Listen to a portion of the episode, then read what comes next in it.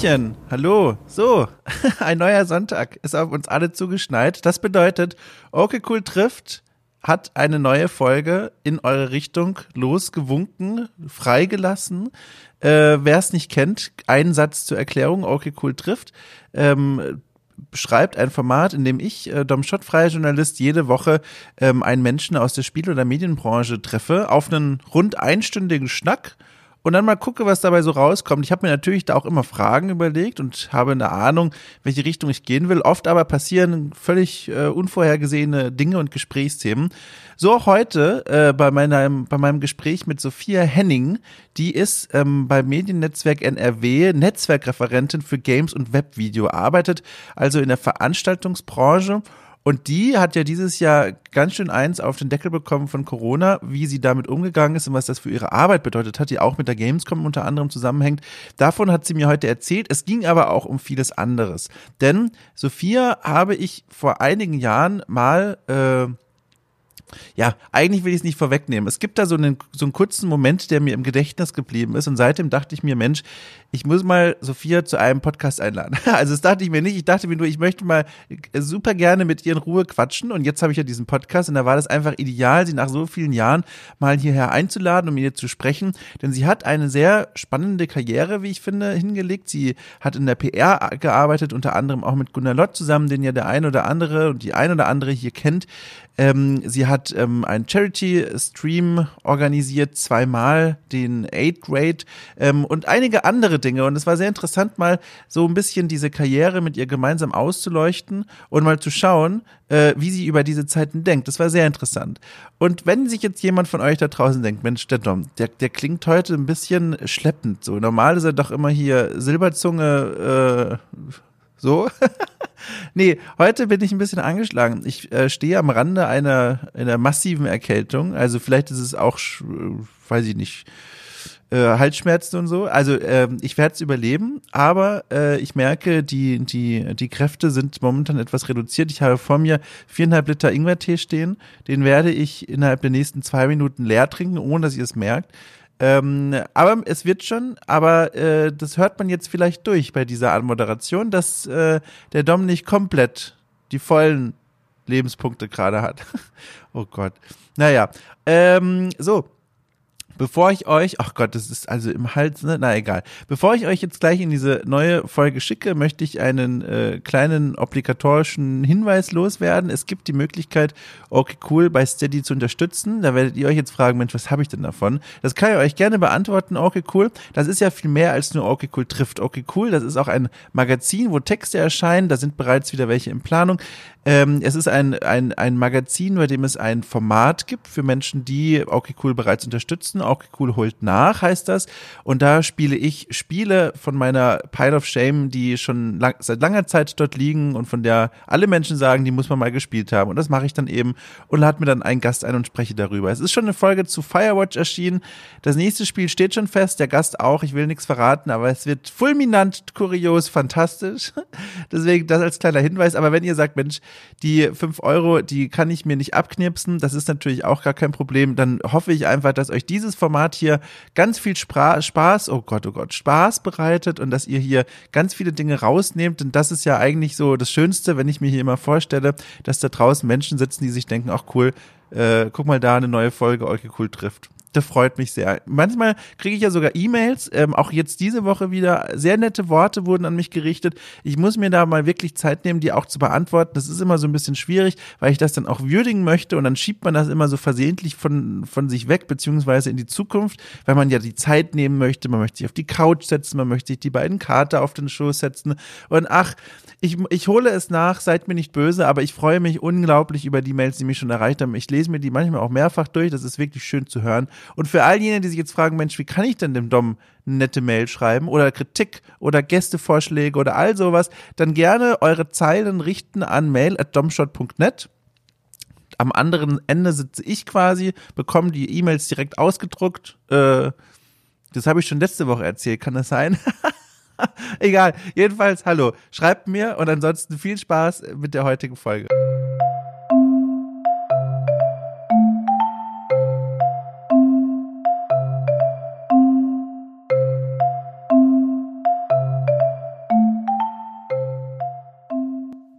Ich habe vor mir auf dem Schreibtisch, das wollte ich jetzt gerade weglegen, weil es riesengroß ist, aber es lag eben noch, weil ich vorhin darin geblättert habe, das Regelbuch für die fünfte Ausgabe, fünfte Edition von DSA, das schwarze Auge. Mhm. Ähm, das habe ich mir frisch gekauft ähm, und lese das mittlerweile voller Begeisterung, weil wunderschöne Illustrationen drin sind, weil die Texte so nett zu lesen sind.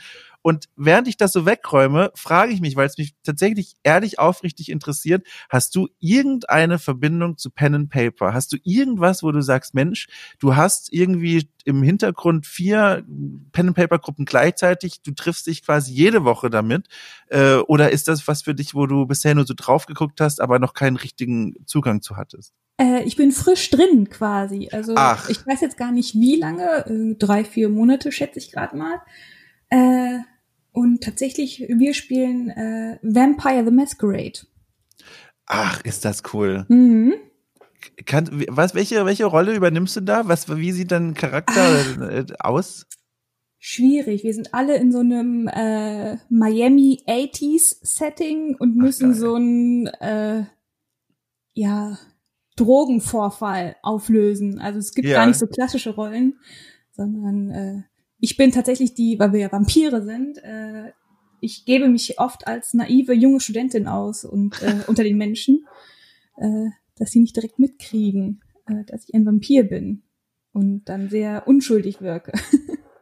Ach, ist das cool. Das ist ja, ja ein, ein, schöner Zufall. Ich habe hier dieses Riesenregelbuch und du, du hast äh, ganz frisch damit angefangen. Hast du davor auch in irgendeinem klassischeren System mal gespielt oder war das jetzt wirklich so das allererste? Das allererste. Ähm, Ach, krass. Ja, eine Freundin, also die die Runde auch leitet, die ist nämlich auch in der Vampire-Runde. Dann hat sie gesagt, okay, damit kenne ich mich aus mit dem System, das kann ich leiten. Und ja, ich tüftel hier tatsächlich dabei ein bisschen mit dem äh, Cyberpunk 2020 Regelbuch rum, weil wir damit mhm. dann auch mhm. gern noch irgendwie einsteigen würden. Ich kenne das gar nicht. Ist das auch, ist dieses ähm, Cyberpunk-Regelbuch eines von diesen ganz dicken, so ähnlich wie bei DSA, wo du das Gefühl hast, du musst im Grunde nach jedem Absatz in einem Abenteuer im Regelbuch nachblättern, wer jetzt welchen Würfel werfen muss? Oder ist das mehr eins von diesen leichteren im Sinne von, die sind so ein bisschen, die sind nicht so schwer, da kann man so ein bisschen auch improvisieren und muss sich nicht an irgendwie so ein riesiges Regelbuch halten?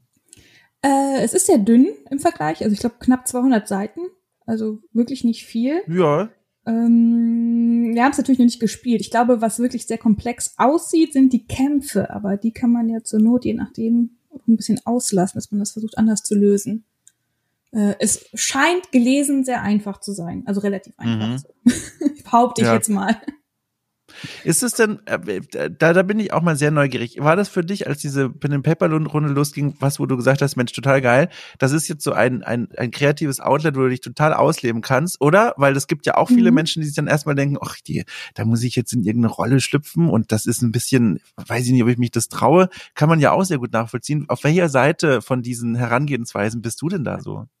Mm, also nicht, dass ich scheu drauf gewesen wäre, aber tatsächlich, okay, ich muss mal gucken, ob mir das einfach persönlich Spaß ja. macht. Ich habe jetzt nicht Angst, da irgendwas zu machen, beziehungsweise ist am Anfang finde ich generell schwierig, einfach dann in eine andere Rolle zu schlüpfen und so zu sprechen. Ja. Äh, ich habe immer angefangen mit, ah, meine Figur macht jetzt das und das, statt zu sagen, ich mache das und das. Ja. Äh, was ein bisschen schwierig ist, äh, natürlich aufgrund der Pandemie, wir machen das derzeit alles online, dass wir uns tatsächlich nicht treffen. Und ich glaube, mhm.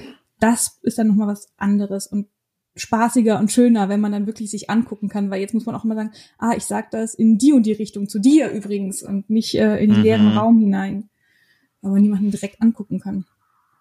Hast du denn dann auch schon mal eine, so eine so eine persönlich Leute Treffenrunde gehabt oder hattest quasi direkt angefangen, als es mit dieser Pandemie losging? Äh, direkt damit angefangen quasi, beziehungsweise Ach, du liebe Zeit. vielleicht um fair zu sein, ähm, arbeitsbedingt. Äh, es gibt ich möchte jetzt ungern irgendwie Schleichwerbung oder sowas machen, aber ein in NRW entwickeltes, äh, keine Companion-App, aber tatsächlich ein Mobile-Game, was Pen and Paper ja. simuliert.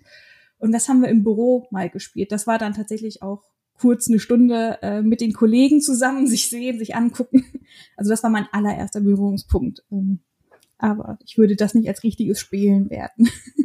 Ach krass, also ich beneide dich um diese Erfahrung. Ich habe mein letztes Pen and Paper ist lange her, da war ich noch, ich habe es aber auch an anderer Stelle hier in dem Podcast mal gesagt, da war ich noch auf Ausgrabungen in meinem Leben als äh, Archäologiestudent und da war es dann oft so, dass man sich quasi nach Feierabend ans Feuerchen gesetzt hat und dann irgendwie so so halb Pen and Paper und halb einfach so Geschichten ausgedacht mhm. gespielt hat und das war so schön. Ich, ich meine, da spielte auch viel die Erschöpfung vom Tag mit rein, dadurch hat das alles sowieso, man kennt es ja, ähm, noch ein bisschen mehr Spaß gemacht, weil das dann noch so ein bisschen lockerer war, aber jetzt, wo ich hier dieses dieses Riesenbuch. Ich muss das jetzt endlich mal weglegen. Ich fange, ich fummel schon die ganze Zeit drum rum.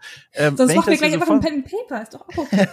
du, ich habe ich hab damit kein Problem. Wie gesagt, ich habe eine große Sehnsucht danach, das endlich mal zu machen. Aber jetzt habe ich mir natürlich auch einen doofen Zeitpunkt ausgesucht. Äh, weltweite Pandemie. Menschen, Menschen sollten sich jetzt nicht unbedingt sofort mhm. treffen wieder. Ähm, da ist gerade so ein bisschen schwierig. Aber deswegen versuche ich so diese Begeisterung zu nähren und zu, zu, zu, was sagt man denn da, sättigen, weiß ich nicht, zu befriedigen, indem ich hier dieses Buch auf und ablese. Und naja, aber ja, das ist momentan äh, dieses große Leidenschaftsdings, mit dem ich dich jetzt mal überfallen musste. Weil wie gesagt, das liegt hier so rum und, und du hast es jetzt abbekommen quasi. Ach, alles gut. Ich muss übrigens mal ähm, sagen, dass ich mich sehr freue, dass wir uns, oh, jetzt fährt natürlich gerade jetzt ein Krankenwagen vorbei. Momentchen. Ist, ich bin gespannt, ob das denn noch das Vorspiel quasi ist zur Post, auf die wir auch äh, warten und hoffen. Nee, was ich sagen wollte war, ähm, ich freue mich total, dass wir uns jetzt hier hören, denn ich weiß gar nicht, und da muss ich mal direkt eine Erinnerung mit dir teilen, ich weiß gar nicht, ob du, ob das bei dir irgendwo abgespeichert ist. Aber ich habe tatsächlich mich so sehr auf dieses Gespräch gefreut, weil ich zum einen super neugierig bin auf das, was du jetzt machst. Ich habe schon ein bisschen recherchiert und ein paar Dinge gesehen und mir gedacht, so, oh Mensch, die möchte ich mal einladen. Das ist sehr, sehr spannend, glaube ich. Zum anderen aber schließt sich für mich jetzt endlich mal so ein persönlicher Kreis, denn vor, ich glaube, jetzt haben wir 2020, ich sag mal so, vor fünf Jahren etwa muss es sein, vor fünf, mhm. vier Jahren oder so, war ich auf der Gamescom, ähm, damals noch als Redakteur, ich glaube bei Games Pilot war das, ähm, weiß ich nicht mehr. Und dann weiß ich noch, ich kannte dich von Twitter zu diesem Zeitpunkt und dann stand ich bei, ich weiß ich nicht mehr, 2K oder so, keine Ahnung. Und ich habe dich ganz weit weg stehen gesehen, bei Freunden und bei Freunden und dachte noch ganz kurz, ah, es wäre, ich würde schon gerne mal kurz Hallo sagen. Und dachte ich mir so, oh mein Gott, ich kann da jetzt auch nicht einfach hingehen und Hallo sagen. Wie komisch ist das? Dann habe ich es gelassen. Und dieser, dieser, dieser kurze Moment, dieses, ach guck mal, ich habe sie mal ganz kurz gesehen, der hat mich tatsächlich die ganzen Jahre begleitet und jetzt konnte ich dir das endlich mal erzählen. Ich habe das die ganze Zeit im Hinterkopf gehabt. Puh, jetzt bin ich aber erstmal erleichtert, weil ich kurz gedacht, oh Gott, was kommt jetzt? Ich kann mich an nichts erinnern. Was sagt Oh ich? Gott. nein, nein, nein, nein. Das war wirklich nur so, ach guck mal, ich habe bestimmt auch so ganz komisch awkward gewunken, so weißt du, die halb die Hand so halb gehoben und dann so ah, ja, ja, naja. ich habe aber irgendwie das Gefühl, es wüsste ich, welchen Stand du meinst, auch wenn es lange ja. her ist. Aber ich weiß gerade nicht mehr, welches Spiel war das. Das weiß ich nicht mehr. Ich glaube, das war bei 2K. Aber, aber das es war so, eine Bar, so ein Bar-Setting wahrscheinlich, oder? Ja, genau, genau. Da es an so einem Stehtisch mit anderen. Ich glaube ja, ich glaube mhm. ja. Aber das ist jetzt so ein wunderschöner Einstiegspunkt quasi, wo man mal jetzt, äh, das rückwärts aufrollen kann. Mhm ich weiß ja, das war ja auf jeden Fall im Businessbereich der Gamescom. Und da kommt man ja nur hin, wenn man zumindest irgendwie für einen Blog oder so unterwegs ist. Und war das denn so, dass du da gerade für einen Blog unterwegs warst? Oder wo warst du gerade in deinem Berufsleben, dass du Mitte der 2010er Jahre gesagt hast, so, jetzt stehe ich hier gerade im Business Area der Gamescom vor mutmaßlich dem 2K-Stand, wir wissen es nicht, aber dort irgendwie rum. Wo, wo warst du da gerade in deinem Leben? Das war tatsächlich äh, Blogger-Phase, ja. Ja. Mhm. Das war dann dieses, wenn ich jetzt nicht völlig falsch bin mit meinen Recherchen, bei I Know Your Game, bei diesem Blog, mhm. war das, ist das richtig? Genau. Wie, da warst du zu dem Zeitpunkt schon wie lange? Boah, jetzt muss ich kurz nachdenken, aber ich glaube wahrscheinlich noch nicht so lange, maximal ein Jahr, weil äh, da bin ich tatsächlich über einen Kommilitonen reingerutscht. Ich habe davor Ach. schon mal hier und da ein bisschen was geschrieben und dann haben wir zusammen studiert und dann hat er irgendwann, als wir uns dann kennengelernt haben, erzählt, ah, ich übrigens schreibe da und da. Und dann meinte ich, ach cool, ich hätte auch mal wieder Lust. Und dann bin ich da so mit reingerutscht. Mhm. Mhm. Das heißt, du hast davor auch schon über Spiele geschrieben, bevor du zu diesem Blog, der ist übrigens schon ziemlich alt, ich habe mal recherchiert, mhm. der ist 2009 gegründet worden. Also der ist, äh, den gibt es heute noch, der ist elf Jahre alt mittlerweile, aber du hast davor auch schon geschrieben. Kannst du da mal so ein Scheinwerferlicht draufwerfen und mal verraten, weil ich habe dazu nichts gefunden, ehrlich gesagt, aus der Zeit davor. Nee, auch wirklich ganz, ganz vereinzelt nur. Also ja. Gastbeiträge auf Blogs, die es nicht mehr gibt. Und äh, ja, kann man tatsächlich gar keinen großen Scheinwerfer mal hinwerfen. Ähm, du klingst fast so, als wärst du ein bisschen froh darüber, dass man da nicht mehr viel ausleuchten kann. nee, also äh, da musste ich tatsächlich in mein Gedächtnis leuchten. Und das ist eher das Problem, ja. dass ich mich an die Namen auch gar nicht mehr richtig erinnern kann. Puh. Aber du bist dann für die auf die Gamescom gegangen und hast dann gesagt, so, das ist jetzt hier, ich schreibe seit einem Jahr für euch, ähm, her mit dem, mit dem Businessbereich, Pass, ich hole mhm. euch die Artikel ran. Oder wie, wie lief das damals bei euch ab?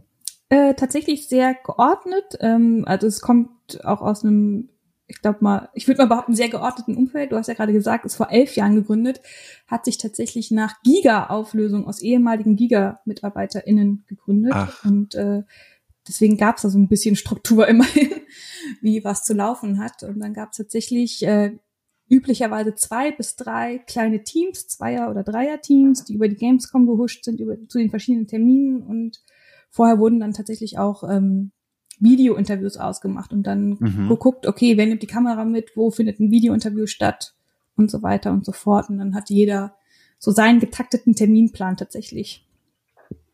War das deine erste Gamescom richtig im Businessbereich? Mmh, schwierig. Ich weiß jetzt nicht, ob es 2015 war oder davor auch schon 2014. Aber eine der ersten auf jeden Fall, ja. ja. War das denn so eine, so eine Veranstaltung, wo du dir gedacht hast, so Mensch, da nehme ich ja, also mit deinen Erfahrungen, die du da gemacht hast, als positives äh, Event das so mit? Oder war das eher so ein Moment, wo du gedacht hast, oh, boah, das ist ganz schön anstrengend und aufregend und, und, und, und stressig, da für irgendeinen Blog unterwegs zu sein und Artikel zu schreiben, weil man kann sich ja beides vorstellen. Mhm. Das ist ja wirklich nochmal eine andere Welt, wenn man in diesem Businessbereich unterwegs ist, wenn man Termine hat, wenn man am Ende dann auch für jemanden Texte abgeben muss, ob das jetzt für einen Blog ist oder für eine große kommerzielle Spieleseite. Wie hast du da, was für Eindrücke hast du da mitgenommen von damals? Das war super. Also klar, es war stressig, aber es hat einfach super viel Spaß gemacht und Spaß gemacht, vor allem mit den Leuten zu sprechen, besonders wenn es kleinere Titel waren, dass man weiß, man spricht jetzt wirklich mit EntwicklerInnen und nicht mit äh, mhm. irgendeiner Pressevertreterin. Und ja, also es war super stressig. Man war danach total K.O., hat wahrscheinlich abends noch irgendwie im Zimmer zu Hause schnell irgendwas geschrieben, geschnitten oder sonst was. Aber es war eine tolle Erfahrung für ganz viele Menschen ist sowas ja eigentlich äh, der, der Einstiegspunkt mhm. gewesen, vor allem in diesem Zeitraum, so für den Spielejournalismus, dass man dann gesagt hat, so, ach guck mal, ich bin hier Blogger und das ist total cool und das macht mir Spaß und ich kann das. Jetzt gehe ich auch mal hin und schicke Bewerbungen raus an, an Spieleseiten und möchte da wirklich auch arbeiten und Geld dafür bekommen. Das haben ja ganz viele Leute gemacht und wenn man jetzt heute mal quasi vorausgreift und guckt, wo du heute arbeitest beim mhm. Mediennetzwerk NRW, das ist ja äh, quasi nicht der Weg gewesen, den du eingeschlagen hast. War das trotzdem eine Überlegung, die du hattest? Oder, oder habe ich da wieder mal bei meiner Recherche irgendwo was übersehen, dass du irgendwie jahrelang irgendwo Redakteurin warst? Äh, du hast gerade angefangen mit Bewerbungen hinschicken zu irgendwelchen anderen Redaktionen. Das ist tatsächlich nicht der Weg, den ich einschlagen wollte. Es hat mir Spaß gemacht, aber äh, den Weg, den ich dann, oder die Abzweigung, die ich dann genommen habe, ist ja eigentlich auch eine sehr bekannte, dass ich gedacht habe, okay, ich möchte mal in den Presse, also in den PR-Bereich reinschnuppern. Mhm. Und das ist dann tatsächlich der Ausweg, den ich gefunden habe. Ähm, angefangen mit einem Praktikum tatsächlich, während der Uni-Zeit auch, äh, war für mich so ein bisschen auch Findungsphase. Ich hatte keine Lust mehr auf Studieren. Mhm. Ich wusste, ich muss, ich, oder ich will es fertig machen, aber ich brauche einfach mal ein bisschen Abwechslung und Perspektive. Also es war kein Pflichtpraktikum, sondern einfach ich muss mal aus diesem Uni-Alltag raus und irgendwas anderes mhm. machen. Und dann habe ich bei einer äh, größeren äh, PR-Agentur hier in Düsseldorf ein Praktikum gemacht. Eine Zweigstelle war das, ähm, die auch ein ganz buntes Potpourri an Themen hatten. Tatsächlich, glaube ich, alles bis auf Entertainment. Zumindest habe ich keinen Entertainment-Bereich da gemacht, aber von Fashion bis Fintech, Kosmetik, Immobilien, Fleischindustrie, sehr, sehr. Ach, krass. Ähm, und da habe ich halt gemerkt, okay, die Arbeit an sich macht mir Spaß, finde ich okay. Die Themen sind jetzt nicht meins. Also wenn ich das jetzt noch mit was verbinden kann, was mir mhm. persönlich einfach Spaß macht, was, wo ich hinterstehen kann, vor allem Stichwort Fleischindustrie, äh, äh, wäre das doch perfekt. Und ja. ähm, kurze Zeit nach diesem Praktikum habe ich dann auf Twitter tatsächlich einen Aufruf gesehen vom äh, Gunnar Lott mit seiner PR-Agentur Visibility, dass er dann mhm. genau in dem Zeitpunkt jemanden gesucht hat auf freier Basis, aber auch gern Studenten. Und da habe ich mich dann direkt gemeldet und bin da dann reingerutscht. Wie war es mit ihm zusammenzuarbeiten? Weil Gunnar Lott ist ja schon jemand, den kennt man und mhm. das ist ja auch jemand, der quasi regelmäßig seine Persönlichkeit ins Internet hält mit seinem Podcast zum Beispiel Stay Forever. Man kennt ihn aber auch vielleicht noch von der Gamester damals. Der hat ja schon, also wie ich ihn kennengelernt habe, ich durfte auch schon ein bisschen mit ihm zusammenarbeiten. Äh, das ist schon eine Persönlichkeit, da merkst du, wenn er den Raum betritt. Das mhm. ist niemand, der sich, der sich anschleicht, sondern er ist da. Und ich persönlich mag das sehr, aber ich bin mal sehr neugierig. Wie war es denn mit ihm so zusammenzuarbeiten? Hattest du da überhaupt so einen engen Austausch mit ihm oder war das mehr so Mailkontakt und, und Trello-Kärtchen wurden verschoben und solche Dinge? Mm, also das war tatsächlich für mich auch remote, weil Visibility, die mhm. haben ja zwei Offices, einmal in Karlsruhe und in Berlin und ich äh, habe Düsseldorf nie verlassen. Deswegen war das meiste tatsächlich irgendwelche Telefoncalls, Skype, E-Mails. Ähm, ja, also Dazu kann man jetzt, glaube ich, nicht so viel sagen. Also es war jetzt äh, nicht irgendwie groß aufregend, aber tatsächlich, was du gerade beschrieben hast mit, ah, oh, ich bin mal mit so jemandem an der Seite, das habe ich äh, tatsächlich auf der allerersten DEFCOM gemerkt. Die ja. wurde dann nämlich von Visibility betreut und dann äh, hat er mich da unter die Fittiche genommen und wir haben zusammen äh, ja da den ich sag mal, Presseeinlass quasi gemacht. Ja. Und dann neben Gunnar zu stehen, der einen natürlich auch schön vorstellt, ist immer hilfreich, sowas. Äh, das war schon sehr schön, ja. Also ein ganz wichtiger Karrierestein quasi fürs Weitere dann. Ja. also du auch einfach. So gedacht. also ich will jetzt nicht nur das auf diese eine Erfahrung, ich habe mit Gunnar Lott zusammengearbeitet. Äh, ja, ja, das ist klar. Deswegen, ja. äh, also auch schön ja. mit den Firmen und Unternehmen, das sind ja auch Kontakte, die ich jetzt immer noch habe. Ja, ähm, ja also insgesamt wirklich sehr hilfreich für mich. Mhm ich finde das super interessant, wenn man nochmal so einen halben Schritt zurückgeht, dass du gesagt hast, PR ist was, für das ich mich aktiv interessiere und was ich mal gerne ausprobieren möchte. Wie, also, da bin ich jetzt vielleicht auch, also stehe ich vor der Wand irgendwie, weil, also was ist dann das, wo wenn man sich, oder was war für dich das, wo du drauf geguckt hast und gedacht hast, Mensch, diese Welt, die ist faszinierend, die würde ich mir gerne mal angucken oder die interessiert mich mhm. zumindest, weil wenn ich in, die, in den Journalismus gucke, dann ist mir als jemand, der da ja tätig ist, total klar, was ich dann, was ich da möchte und was ich da erreichen kann ähm, und, und, und, und was ich, was meine Werkzeuge sind. Aber wenn ich an PR denke, fällt es mir schwer, äh, mir so einen ich möchte es fast Erweckungsmoment äh, nennen, vorzustellen, wo man eben dann dasteht und sagt, Mensch, ich möchte auch das machen, was diese Menschen da gerade machen. Wie, wie, wie, was, hm. was ging da in dir vor? Hm, schwierig. Ich weiß, glaube ich, ich kann das gar nicht irgendeinen einen großen Punkt festmachen. Ich gehe jetzt nochmal irgendwie zehn Schritte zurück und erinnere ja, mich äh, an meinen Abiball, wo wir irgendwie auf Zettelchen geschrieben haben, was wir später mal werden wollen oder wo wir uns in zehn Jahren sehen. Und was ich immer interessant fand, oder zumindest damals, war der Bereich Werbung. Und ich glaube, ich habe da irgendwie sowas, auf jeden Fall was mit Werbung reingeschrieben. Ich glaube, eigene Agentur haben oder sowas sogar. Und PR fand ich dann aber interessant dadurch, dass man kein Geld in die Hand nimmt. Im Regelfall. Mhm. Und dieses, okay, wie platziere ich Themen wo ohne mich direkt irgendwo eingekauft zu haben oder da super viel Geld investiert zu haben. Und ja, dann habe ich eben das Praktikum ausgewählt, um einfach mal zu gucken, gefällt mir das denn wirklich, weil ich, mehr als so ein äh, rosiges Bild vor Augen hatte ich dann auch nicht. mhm. Muss man natürlich auch erstmal gucken, wie ist das überhaupt? Liegt mir das? Äh, generell ich das ein super Tipp, habe ich auch unter meinen KommilitonInnen gemerkt, dass äh, viele nicht wissen, was sie machen sollen. Einfach mal Praktika machen, reinschnuppern. Ich finde, das ja. hilft total. Ja. Hast du denn dann in diesen frühen Jahren, sage ich mal, als du noch so dich da ausprobiert hast und die ersten Schritte in dieser Welt der PR gemacht hast, musstest du da auch mal wirklich Events betreuen und organisieren, wo du auch Kontakt mit, mit Journalisten und Journalistinnen hattest? Mm, ja, aber das war dann tatsächlich schon bei der nächsten Station. Ähm, ja. Ich bin ja, ich war bei Visibility, ich glaube, dreieinhalb Jahre. Ja. Und äh, ein, zwei Jahre, nachdem ich bei Visibility angerufen habe, wie gesagt, es war auf einer freien Basis, äh, habe ich angerufen oder angefangen gesagt? naja. Ähm, und dann äh, hat mich eine Freundin gefragt, die eben bei Senimax bzw. Bethesda arbeitet, dass sie jemanden suchen, der auch deren PR-Abteilung mit unterstützen kann. Mhm. Und die halt im Hinterkopf, ah, du machst doch sowas, äh, könntest du dir vorstellen, das für uns auch noch zu machen? Habe gesagt, so, ja, was für ein Umfang ist das denn? Und es hat alles gepasst. Und dann habe ich irgendwann auch noch bei Bethesda mit angefangen. Und da ging es dann tatsächlich auch darum, das äh, so Presseevents mit zu betreuen.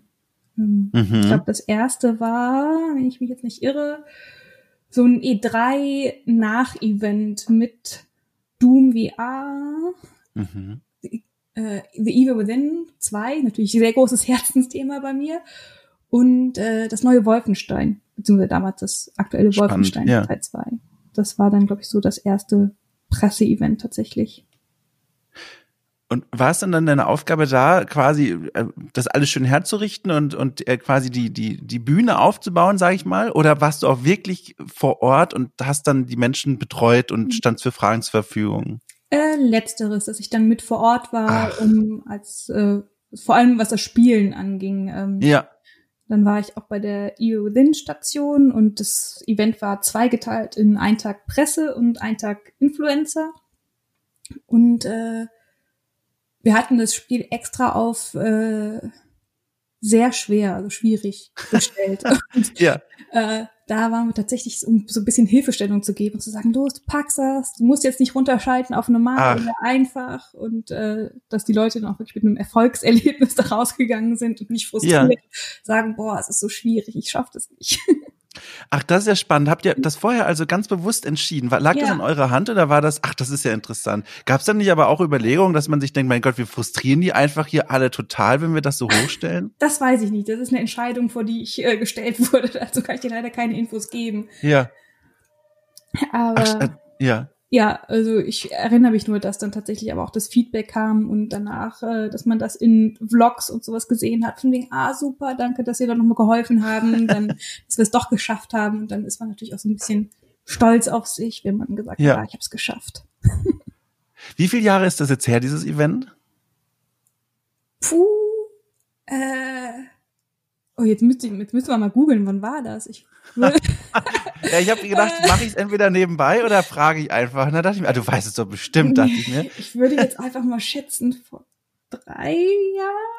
Ja, das ist ja schon so ein grober Zeitrahmen, der, der, der reicht ja voll. Das ist ja, weil, weil ich frage, also ich, ich habe zwei Fragen, die darauf, die darauf so ein bisschen aufbauen. Aber erstmal die eine, ich muss noch mal fragen und vielleicht weißt du das ja noch. Wie ging es dir denn zum Beispiel am Tag vor diesem Event? Also ich, ich, also ich kann mir es nicht anders vorstellen, als dass du da einfach unglaublich nervös und aufgeregt warst, weil immerhin, das ist das erste Event, das du wirklich vor Ort betreuen wirst. Da wirst du auf Journalisten und Journalistinnen stoßen. Du wirst mit anderen Kolleginnen und Kollegen zusammenarbeiten müssen und dich dann da auch vielleicht durch schwierige Situation irgendwie äh, durcharbeiten müssen. Wie, wie ging es dir denn da vorher? Schaltest du dann da in so einen super professionellen Überlebensmodus und dann ist das alles weg und du kommst damit super klar? Oder hast du da wirklich gemerkt, da begleitet dich am Anfang noch eine, eine Nervosität mit rein? Nee, ich war einfach nur mega happy tatsächlich, weil ich die Titel gut fand und an dem Tag ja. davor wo, durfte ich dann tatsächlich auch diese Demo von Evil Within spielen und ich bin ja ah, großer okay, Fan. Weg, ja. Da war ich einfach nur in so einem glückseligen Zustand. Ich dachte, geil. nee, also ich weiß nicht, ich war da jetzt nicht groß aufgeregt oder so. Ich meine, es sind auch nur Menschen, die beißen nicht, die freuen sich äh, und sind da, um sich was anzugucken. Ähm, nö. Habe ich mir, glaube ich, keine so großen Gedanken dazu gemacht. Wahnsinn. Also du, du hast die, die komplett richtige Mindset für diesen PR-Job, habe ich das Gefühl. Dieses, dieses freundlich offene Menschen auf sich zukommen lassen Ding. Ich mag Menschen auch einfach sehr gerne. Viele sagen ja. diesen Spruch, ich hasse Menschen. Nee, absolut nicht. Ich liebe Menschen, ich bin gern unter Menschen, ich bin sehr extrovertiert. Her mit Menschen. Das ist ja krass. Ich habe, glaube ich, wirklich noch nie in meinem Leben jemanden kennengelernt, der das so explizit gesagt hat, ich liebe Menschen und her mit Menschen.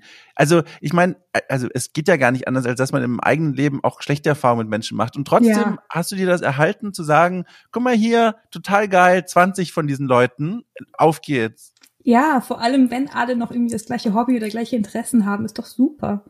Ja. Aber es gibt doch auch immer Menschen, gerade auch in dieser Branche, wo man sagt, oh Mensch, kann ich nicht so leiden. Bist du da Diplomatin durch und durch oder, oder, oder überdrückst du das einfach mit einem nicht enden wollenden Schwall an Freundlichkeit? Ach, ich würde sagen eher diplomatisch. Ich meine, man muss ja jetzt nicht bei der Person explizit die ganze Zeit rumhängen. Man kann ja. sich ja ein bisschen aus dem Weg gehen. Natürlich niemanden meiden und ignorieren, das ist immer blöd, aber nö. Vor allem, wenn es im professionellen so, ja. Rahmen ist, dann sollte man da doch drüber stehen. Waren das so Dinge, die du sowieso schon wusstest, als du da deine ersten Schritte in der PR-Welt gemacht hast? Oder waren das so Sachen, die auch einfach mal ganz bewusst ausgesprochen wurden und dir so als Ratschlag oder als, weiß ich nicht, als Lektion an die Hand gegeben wurden? Ich würde sagen, so war ich eigentlich dann schon immer. Wahnsinn. Also, hatte ich das ist, ja. nie Probleme mit, deswegen. Mm -mm. Das ist eine echt gute Qualifikation, muss ich sagen. Das ist wirklich was, was einem viel hilft, glaube ich, diesen, diesen, diesen, das auszuhalten und auch gleichzeitig so zu mögen, mit anderen Menschen so viel umzugehen. Das ist, glaube ich, wirklich, das ist eine Superkraft, habe ich das Gefühl. Weil das hilft einem ja überall im Leben. Ja, also ist auf jeden Fall einfacher, als immer zu denken, boah, nee. Und, und, jetzt muss ich mal noch zu dieser zweiten Frage umschwenken, mhm. die ich mhm. mir zu diesem Jahr äh, noch im Hinterkopf überlegt habe. Und zwar, wenn es ungefähr 2017 war, irgendwo so drumherum, mhm. das muss ja dann auch mehr oder weniger zeitgleich gewesen sein, also im selben Jahr, wie der diese Charity Streaming Event 8 Grade. Mhm. Ähm, das war ja 2017 und 2018 nochmal. Und da hast du ja, glaube ich, auch, wenn ich das richtig verstanden habe, auch eine Funktion übernommen in der Organisation. Kannst du das mal so ein bisschen aufklamüsern, wie du da zusammenhängst? Mhm. Ähm, das ist ein Projekt, das äh, Freunde gestartet haben. Ich bin da mit drin gewesen in der Orga, aber ich würde sagen, dass die Initiative kam definitiv von denen und ich wurde mit reingeholt. Und äh, die haben alle was mit Medien studiert, um es mal so grob mhm. zu sagen. Und ähm, in Bayreuth und mussten da tatsächlich, dass sie da immer ein Abschlussprojekt haben. Und ich weiß nicht genau, wie sie auf die Idee gekommen sind, aber sie haben gesagt, hey, sowas wäre doch cool, was für einen guten Zweck zu machen. Und gleichzeitig ist es unsere Abschlussarbeit, ist doch alles super. Äh, habe ich auch damals gesagt, ja, ist super, ich helfe euch gerne, wenn ich kann, äh, weil damals mhm. war natürlich schon so, ah, du hast deine ersten Kontakte da, kannst uns bestimmt helfen. Und dann äh, mit einer Freundin, der lieben Laura, zusammen haben wir tatsächlich so ein bisschen versucht, diesen Presseaspekt abzudecken. Es fing damit an, ähm, natürlich erstmal Sponsoren zu holen und dran zu holen mhm. und zu finden und dann am Ende das, äh, ja, ich sag mal, an Presse zu spielen. Das interessiert jetzt natürlich nicht die Großen, aber vor allem die Lokalpresse in Bayreuth, die freuen sich natürlich, wenn ihre Jugend engagiert ist. Mhm. Ähm, ja, und dann waren wir wirklich beschäftigt mit allen möglichen Publishern, Entwicklern. Wir hatten auch noch so Gastbeiträge, das wir tatsächlich auch ja. haben bei, ähm, ich will jetzt nicht per se sagen Influencer, ich, aber also wir hatten auch ein paar Redakteure dabei, dass wir einfach Leute mit Games-Bezug angefragt haben, hey, wollt ihr da nicht irgendwie mitwirken, wenn es auch nur eine Grußbotschaft ist? Und ja, das war, glaube ich, ein intensives halbes Jahr hat es, glaube ich, gedauert, wie wir es vorbereitet haben. Und das war fast schon Vollzeitjob dann neben Uni und allem.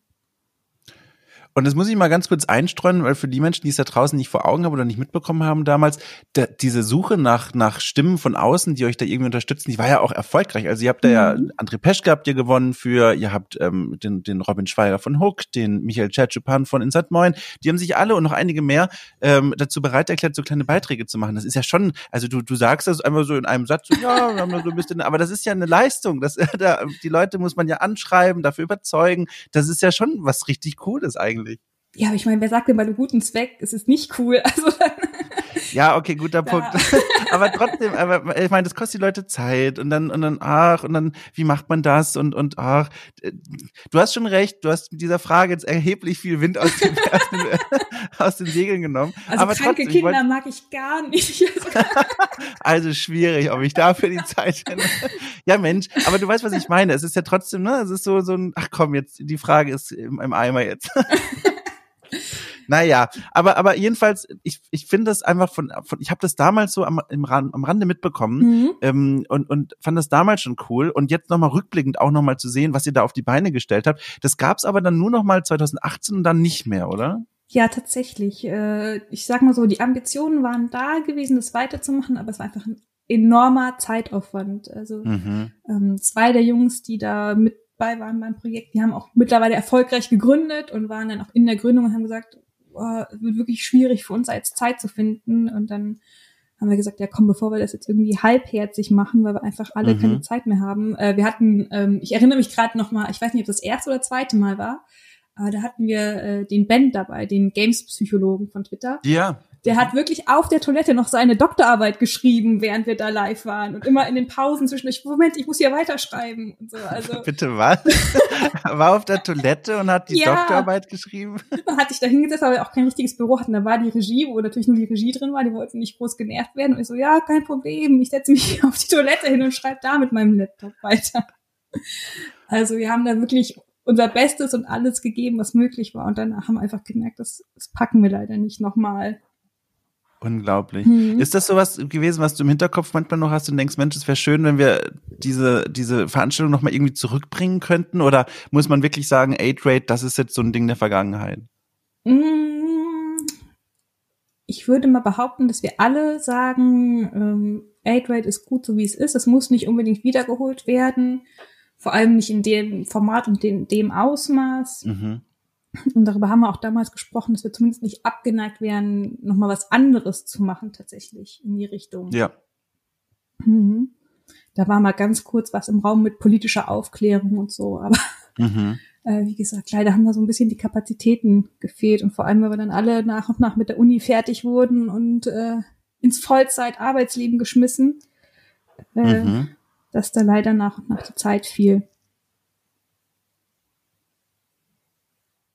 Also oh Gott, der Satz also, war schon zu Ende. Ja, hatte, es klang so nach so einem. Du hast so eine unglaublich bedächtige Art zu sprechen, dass ich, ich weiß nicht, ob man dir das schon mal gesagt hat, mit Sicherheit. Und dann sitze ich hier und und und äh, lausche sehr konzentriert ins Mikro rein und denke mir, okay, ich bin jetzt gespannt, was da jetzt noch am Ende kommt. Und nein, nein, nein, alles gut. Nein, das ist ja was Tolles. Also, das ist, glaube ich, aber auch was, was für diesen Job nicht schlecht ist, oder? Das ist so doof, das immer jetzt wieder auf diese PR zu münzen. Aber das sind ja doch, finde ich, immer wieder so Qualifikationen, die wichtig sind. Dieses, also ich kann mir vorstellen, und das ist jetzt einfach wirklich nur so ein Extrapolieren, ich stelle es mir vor, auf Basis von diesem Gespräch, dass auf einem Event, wo alles super stressig ist und auch die Leute, die dorthin gehen als Besucher, echt Stress haben, dann zu dir kommen und die dann so ein Gefühl haben, sie sprechen gerade mit so einem Ruhepol.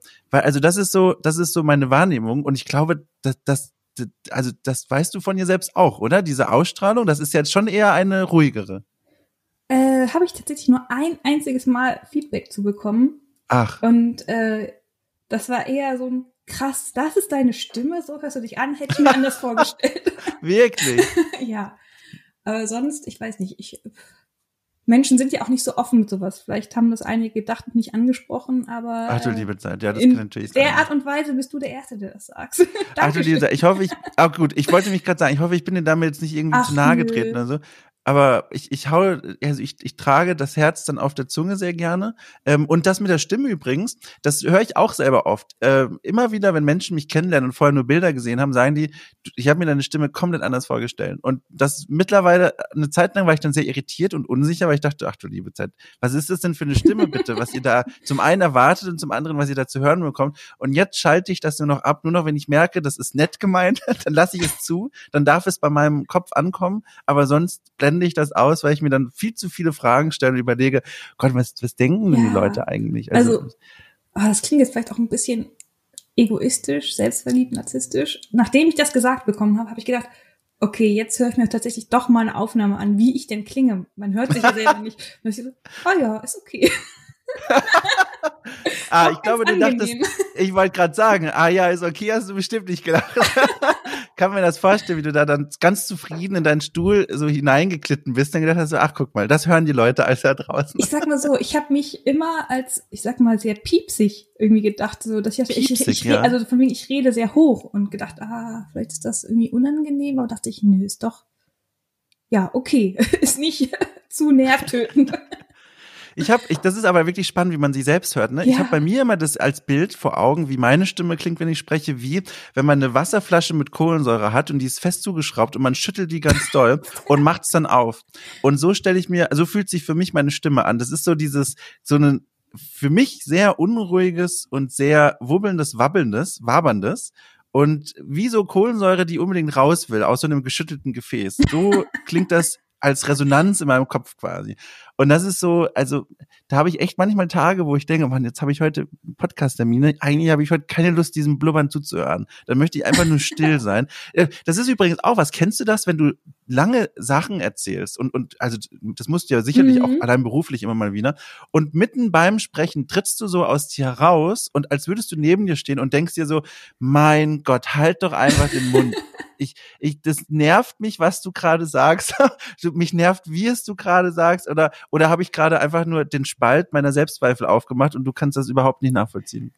Äh, ich habe eher das, also ich habe ja, du weißt, ich liebe Menschen, ich habe kein Problem mit Menschen, ich bin gerne unter ja. Menschen, aber vor allem bei Messen und Events, die dann zwei, drei Tage gehen, merke ich das irgendwie dann letzter Tag oder sowas, dann fehlt einem doch manchmal auch ein bisschen die Energie und man denkt, boah, ich würde gerne, aber ich nee, gerade ein bisschen Ruhe ist auch einfach okay. Und dann tut's mir immer ein bisschen leid, dass ich mir nicht die Zeit nehmen kann, mit Menschen zu sprechen. Ja. Weil ich dann auch gerade so messen und nachher bist du an einem Stand, betreust den Stand.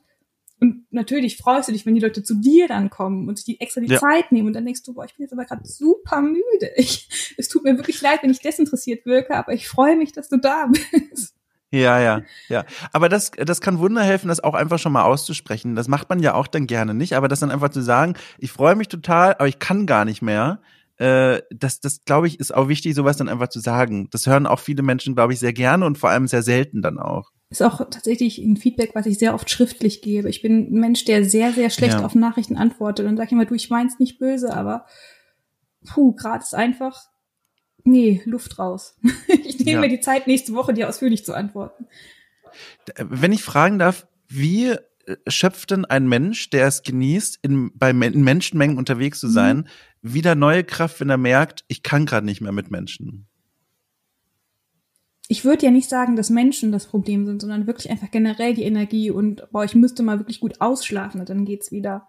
Ja. Also ich merke das ja. vor allem jetzt auch äh, Pandemiezeiten, Homeoffice, man ist nur zu Hause ich habe ja auch gesagt, ich bin sehr extrovertiert, dass mir fehlen Menschen auch einfach. Ähm, mhm. Wir sind jetzt bei uns wieder so, dass wir äh, ein, zwei Tage die Woche ins Büro kommen. Dann freue ich mich auch meine Kollegen und Kolleginnen zu sehen.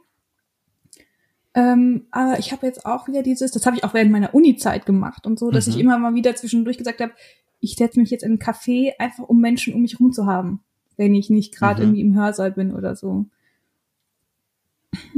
ich merke das nach, keine Ahnung, drei, vier Tagen fehlt mir das sehr. Auch das einfach ja, geschwurbelt zu ja. haben, so. Ja, Mhm. Ja, das ist so, da habe ich auch gemerkt, äh, ich muss, also bei mir ist das immer so ein bisschen ein Hin und Her. Manchmal gibt es diese Tage und auch Wochen, wo ich gar nicht mehr anders, also da, da genieße ich es unglaublich, äh, in Cafés zu arbeiten, direkte Nacht Leute zu treffen und dann am besten nochmal in ein Café und immer Menschen um mich herum zusammen. Und dann gibt es auch diese Phasen, wo ich merke, ach du liebe Zeit, ich möchte nicht mal selbst mich gerade sprechen hören. Also dieses komplette Gegenteil. Und dieses Extreme, das würde ich mir manchmal gerne etwas milderer wünschen, so wie es bei dir jetzt gerade klingt ja.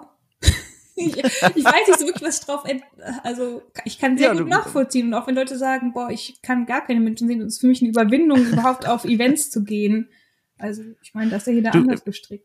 Wir, wir können ja auch gerne diese Worte einfach mal so in der Stille äh, verenden lassen und einfach mal das aushalten, die Stille, wenn es darauf nichts zu sagen gibt. Das ist dann wie, wenn wir uns in echt sehen würden, dieser unangenehme Blick aus dem Fenster von beiden und dieses Nachdenken so.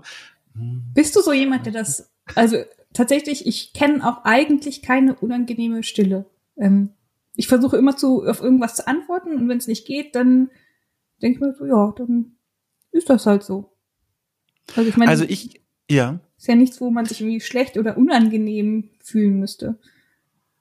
Also ich genieße das tatsächlich. Ich mag das immer. Ich finde, das hat immer so was leicht Magisches, wenn in einem Gespräch eine Stille entsteht, weil diese Stille alleine schon, es hat was sehr Faszinierendes hereinzufühlen, was es für eine Stille ist. Es gibt ja diese unangenehm berührte Stelle, wo man mhm. merkt, hier wurden gerade Dinge gesagt, die jetzt im Raum stehen und wie so eine, wie so eine, wie so eine Straßenbegrenzung sich zwischen beide Personen gestellt hat. Oder es gibt diese Stille in völliger Harmonie, wo man einfach nur zufrieden gerade mit sich selbst und dem Menschen gegenüber ist. Und alleine das ist so für mich Grund genug, immer diese Stillen sehr zu genießen, um dann reinzufühlen, wo sind wir denn gerade? Ist das jetzt eine unangenehme Stille oder ist das cool für alle? Das Einzige, wo ich mir bei diesem Podcast jetzt gerade denke, ist, für die Menschen da draußen könnte es unangenehm sein, weil die hören uns zu, keine Ahnung, die machen ja gerade, weil sie nicht ihre Doktorarbeit auf dem Klo, sie bügeln, sie fahren Auto und hören diese Stille und alle denken so, oh Gott, Dom, das ist jetzt unangenehm für dich.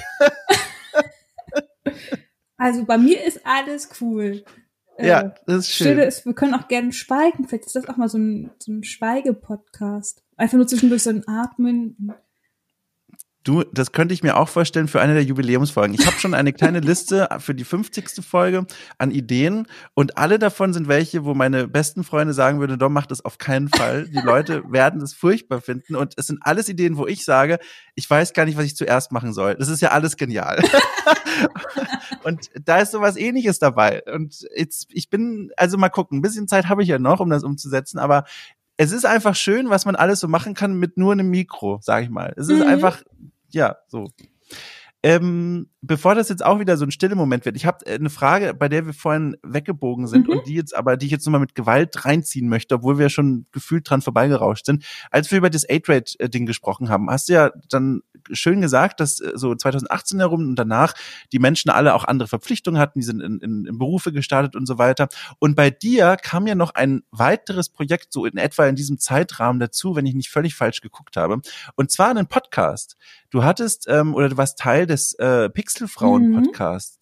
Ähm, 14 Folgen ähm, drehte sich um Themen wie Gamer Girls, Diversität, Videospielheldin, also Themen, die mit Metathemen rund um Spiele zu tun haben oder auch mit konkreten Spielen und dann mit diesem, mit dieser ganz besonderen Perspektive, dass ihr eben Frauen seid und so auf diese Spiele draufguckt und so Perspektiven einbringt, die in einem anderen Diskurs äh, oft übersehen werden einfach. Mhm. Warum gibt es den heute nicht mehr? Mal so ganz doof gefragt erstmal. Ähm, den gibt es nicht mehr, weil wir einfach gesagt haben, wir finden keine Themen mehr, die uns, äh, also die wir nicht schon besprochen Ach. hätten. Und wir haben gesagt, wir haben das in den letzten, weiß nicht, zwei, drei, vier Folgen gemerkt, dass das einfach mehr, die haben ihre Berechtigung, aber also dieses so, so ein Laber-Podcast wurde, wir reden über irgendwas, was uns gerade einfällt, und haben gesagt, das mhm. wollen wir aber eigentlich nicht. Wir wollen Themen haben, Themen besprechen und nicht einfach nur sagen, und was hast du gestern gespielt? Und ja. dann uns fiel das wirklich sehr, sehr schwer, dann auch zu sagen, wir hören auf. Ich glaube, wir haben auch nie wirklich offiziell gesagt, wir hören auf. Das ist ja einfach nee. so im Sand verlaufen. weil wir immer gesagt haben, nein, wir schaffen das noch, wir finden was, äh, womit wir wieder anfangen könnten. Haben wir aber einfach gemerkt, nee, da kommt nichts und die Luft ist raus. Und wie gesagt, wir haben gesagt, wir wollen einfach nichts Halbherziges machen. Ja. Aber das ist doch schön. Das ist wie so, wenn man ein Buch schreibt als Autorin oder als Autor und sagt, so, Ende. Das mhm. ist jetzt besitzt durch. Das, das heißt, du hast da auch keine Gefühle mehr in Richtung, ach Mensch, hätten wir diesen Podcast nicht noch weiter? Weil ich finde, die Frage, die stellt dich halt so doof und so mhm. offen, weil ich finde halt, was der wollte und gemacht hat, ist ja unglaublich wertvoll. Also das ist ja einfach eine Bereicherung von diesem gesamten Diskurs über Spiele und dieses ganze ganze Branchending. Und deswegen dachte ich mir so, ach Mensch, das wäre cool, wenn es das noch geben würde. Aber auf der anderen Seite, na klar, wenn man sagt, äh, wir merken, die Luft ist raus, warum das Ding dann noch weiter am Leben mhm. halten?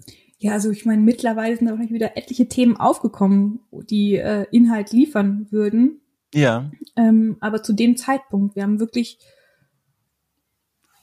tagelang drauf rumgebrüllt, ah, welches Thema könnte man denn noch machen? Und haben einfach gesagt, so, nee, es gibt nichts, was wir nicht schon gemacht hätten.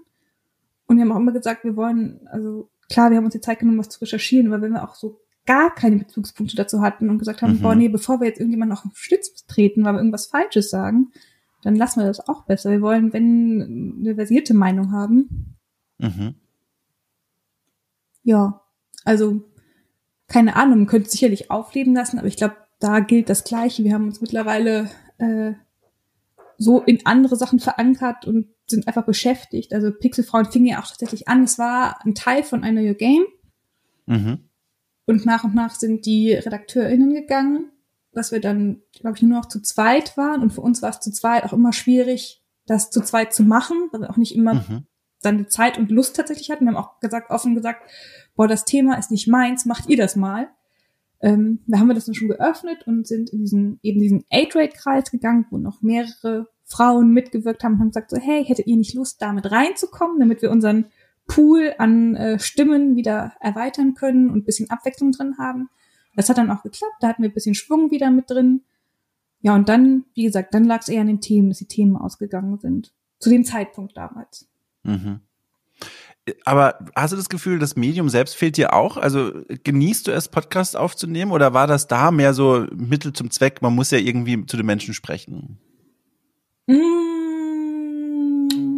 schwierig. Ich, ich mag diese Podcasts tatsächlich nicht, die wirklich diese Laber-Podcasts sind. Ich mag, ja. wenn, wenn Themen aufbereitet werden. Und deswegen ist es auch schwierig, weil ich selber sagen kann, ich glaube, ich fände die Zeit dafür auch aktuell nicht mehr. Ja. Und deswegen würde ich jetzt auch nicht sagen, dass ich es vermisse. Ich erinnere mich da an eine schöne Zeit zurück und freue mich, wenn ich beispielsweise bei dir eingeladen bin und das dann so nochmal irgendwie zwischendurch mal wieder aufploppt. Ja, aber aber fällt es dir also auch leicht dann einfach so, ich meine, ich weiß nicht, wie dein Setup gerade ist, aber du sitzt mhm. ja gerade vom, vom Monitor, du guckst irgendwas an und, und sprichst in dieses Mikro. Es gibt ja genug Menschen, die sagen, es ist fast unmöglich, ein ordentliches Gespräch für mich jetzt zu führen, weil mir gerade das Gesicht gegenüber fehlt. Ist das was, was du auch merkst oder ist das für dich überhaupt gar kein Problem? Mm, Hm, ich würde sagen, das ist kein Problem, weil wir es damals ja auch schon so gemacht haben und dann vielleicht beim ersten oder zweiten Mal, dass man merkt, okay, es ist doch ein bisschen komisch, aber wenn man es gewohnt ist, ist es okay und äh, ich meine, es ist jetzt auch nichts anderes als ein Telefonat und Telefonate haben wahrscheinlich auch alle schon immer geführt. Ähm, ob ja. das jetzt online stattfindet oder irgendwie an der Wählscheibe, ist ja dann auch kein großer Unterschied mehr. Ich habe tatsächlich ganz lange selber bei, vor allem jetzt Podcasts, die sich ja von dem Telefonat nochmal so unterscheiden, dass man ja auch immer denkt, da hören jetzt noch mehr Leute als nur mein Gegenüber mit mhm. und man möchte auch so das Gespräch führen, dass Menschen was davon haben, die jetzt nicht äh, das Notizblatt vor dem, vor dem Auge haben. Aber da habe ich lange, lange gebraucht, um herauszufinden, worauf schaue ich denn eigentlich während des Gesprächs? Weil das ist sowas, was glaube ich viele Menschen, also daran denkt man gar nicht, aber worauf guckt man, während man einen Podcast mhm. führt? Also ist man so einer, der sich dann zurücklehnt und dann an die Decke guckt und einfach so ins Nichts reinspricht? Ich hatte ganz lange den Fehler gemacht. Ähm, ich habe zwei Monitore und auf der linken Seite mein Aufnahmeprogramm und da läuft immer so ein kleiner roter Balken, der quasi anzeigt, hier wird gerade die Spur aufgezeichnet. Und ich habe ganz lange am Anfang gedacht, ähm, ich muss aus irgendeinem Grund auf dieses rote Bumsel da gucken, wie es sich bewegt. Und das hat mich oft so, also man kann es nicht anders sagen, auf so eine komische Art fasziniert wie der Laserpointer die Katze, dass ich dann da manchmal wirklich Gedanken verloren habe, weil ich da drauf geguckt habe, mir gedacht habe, so, ach guck mal, jetzt fährt er ganz nach rechts, ach guck mal, jetzt lädt's wieder neu, ja, und jetzt kommen neue Wellen und jetzt spreche ich mal lauter, dann kommen ganz große Wellen. Und das hat mich eine Weile wirklich abgelenkt und es hat gedauert, bis ich da mein Hinguck-Setup gefunden habe. Und ich wünschte mir, viel mehr Podcaster würden mal verraten und Podcasterinnen, äh, worauf sie eigentlich gucken beim Sprechen. Also ich, ich sitze hier gerade zurückgelehnt und ja, ich schaue tatsächlich irgendwie die Wand an, gucke zwischendurch auf die Bilder, die so hängen. Ja, aber höre dir zu. Ich denke, es ist deine Aufgabe, das hier zu lenken. Ich bin da völlig entspannt. ähm, Schön. Und äh, ja, früher hatten wir uns tatsächlich dann immer so eine Art äh, Skript gemacht, wo wir dann drauf ja. geguckt haben. Klar, mit den wichtigsten Punkten, die wir ansprechen wollten, in welcher Reihenfolge, wie in etwa, äh, dass wir uns da zwischendurch auch Kommentare reingeschrieben haben, wie, ah, jetzt wird es langsam ein bisschen zu lang, Themawechsel und so. Aber Falls da draußen ähm, Fotografin oder Fotografen gerade zuhören, ich wäre bereit für dieses Fotoprojekt, Podcaster in ihrem Aufnahmebereich besuchen und während der Aufnahme fotografieren. Das stelle ich mir fantastisch vor. Ich würde mir das angucken. Ganz ehrlich, ich halte das für eine fantastische Idee und ich nehme dein Lachen einfach mal als Zustimmung. Ja, okay, mach das ruhig. Leg's oh Gott, aus, wie du oh willst. Oh Gott, das ist eine vernichtende Antwort. Gut, ich gehe zu einem komplett anderen Thema. und zwar tatsächlich eins, das ja äh, quasi brandaktuell ist, einfach mhm. deswegen, weil es dein aktueller Job ist, und zwar deine Arbeit ähm, als, und da zitiere ich, ähm, Mediennetz, also im Mediennetzwerk NRW arbeitest du als Netzwerkreferentin für Games und Webvideo. Und mhm. die offensichtlichste Frage ist einfach auch nur, damit ich es in der Anmoderation später nicht falsch mache, kannst du das mal auspacken und sagen, was genau ist eigentlich dein Zuständigbereich und was machst du da? Mhm. Ähm, ein bisschen schwierig, glaube ich, immer für Außenstehende. Erstmal an sich das Mediennetzwerk NRW ist äh, ein Projekt und wir sind dafür da, um die audiovisuelle Medienbranche in NRW zu stärken.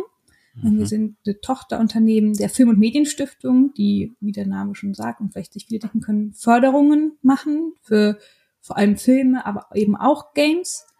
Und wir sind dafür da, die Unternehmen noch darüber hinaus zu fördern, eben hinaus über das reine, wir geben euch Geld, ähm, dass wir nämlich, ähm, ich sag mal, hauptsächlich eigentlich Events, aktuell ist es schwierig machen. Mhm, mhm, ähm, wir machen Networking-Events, ganz viele. Und ähm, für die Games-Branche ganz explizit haben wir immer so Messepakete. Wir mhm. haben auf der Gamescom beispielsweise einen großen Stand in dem äh, Business-Bereich, wo wir extra auch Ausstellungsfläche anbieten für die Unternehmen, die sie nicht mieten oder kaufen müssen. Sie können einfach, sie müssen sich anmelden, in dem Fall bei mir und sagen, ah, ich würde gern. Und dann können wir sagen, okay, ähm, ihr kriegt den Slot äh, Mittwoch, Vormittag, 10 bis 15 Uhr, dann dürft ihr euer Spiel mhm. aufstellen, macht gern all eure Meetings, holt eure Businesspartner zu uns an Stand, weil dadurch haben sie ja auch nochmal meistens ein ganz anderes Standing. Und wenn sie irgendwie einem Publisher oder Investor sagen können, ey, komm du doch zu uns, statt ja. wir kommen zu euch. Ähm, und das, so ähnlich machen wir das auch auf anderen internationalen Events. Üblicherweise sind wir immer auf der GDC mit dabei, was natürlich sehr, für sehr viele sehr wichtig ist, gerade was Investoren und Publisher angeht. Mhm. Ähm, wir haben, also wir wechseln immer so unser Line-up ein bisschen, welche Events wir tatsächlich machen und welche Messen, weil es sehr davon abhängig ist, was die Branche will. Nicht, dass ich sage, ah, ich möchte unbedingt nach Tokio. mhm. Die sagen, ah, wir möchten in den asiatischen Raum, okay, dann gehen wir auf die Tokyo Game Show.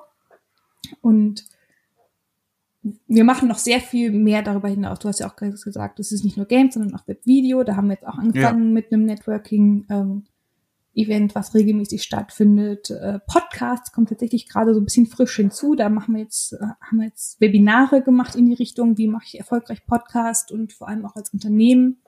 Spannend.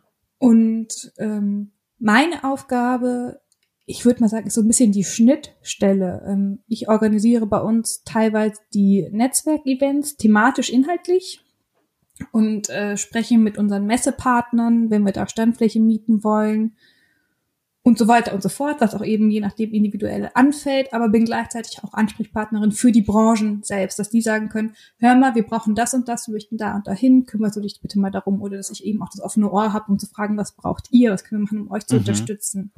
Ähm, es ist, wie gesagt, schwierig jetzt gerade, dass ganzen Events und Messen wegfallen, dass wir uns überlegen, okay, was können wir jetzt stattdessen machen?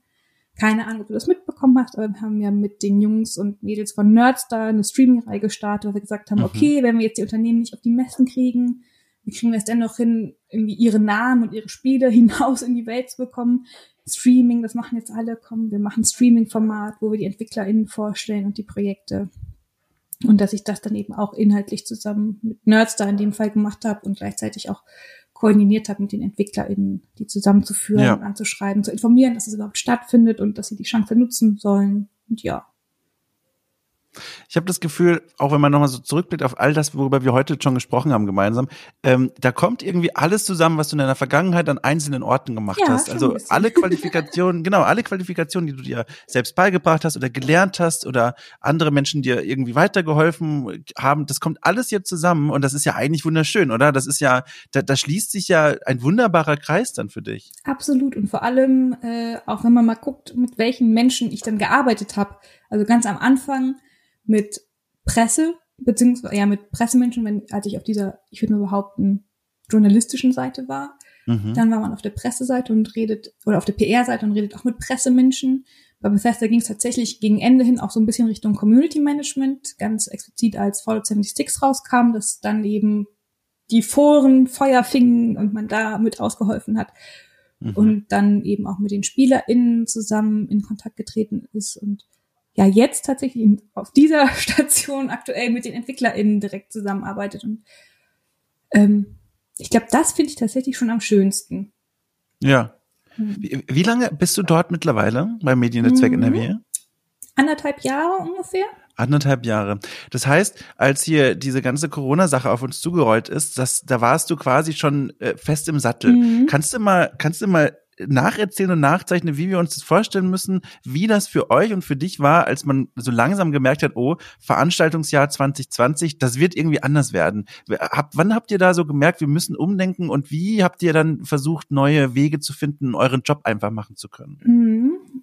Mm, ich erinnere mich noch an diese große Ungewissheit Anfang des Jahres und wir hatten ja tatsächlich letzte Woche oder vor zwei Wochen, ach, was ist Zeit, ich weiß es nicht mehr, ähm, tatsächlich mal wieder ein physisches Event äh, wo wir uns wirklich sehr viel Mühe mitgegeben haben mit Hygienekonzept, Sicherheitsmaßnahmen und so weiter und so fort. Es war parallel zur Gamescom. Und tatsächlich mhm. äh, die Gäste, die wir da hatten, äh, waren teils Menschen, die ich zuletzt auf der Hamburg Games Conference Ende Februar getroffen habe.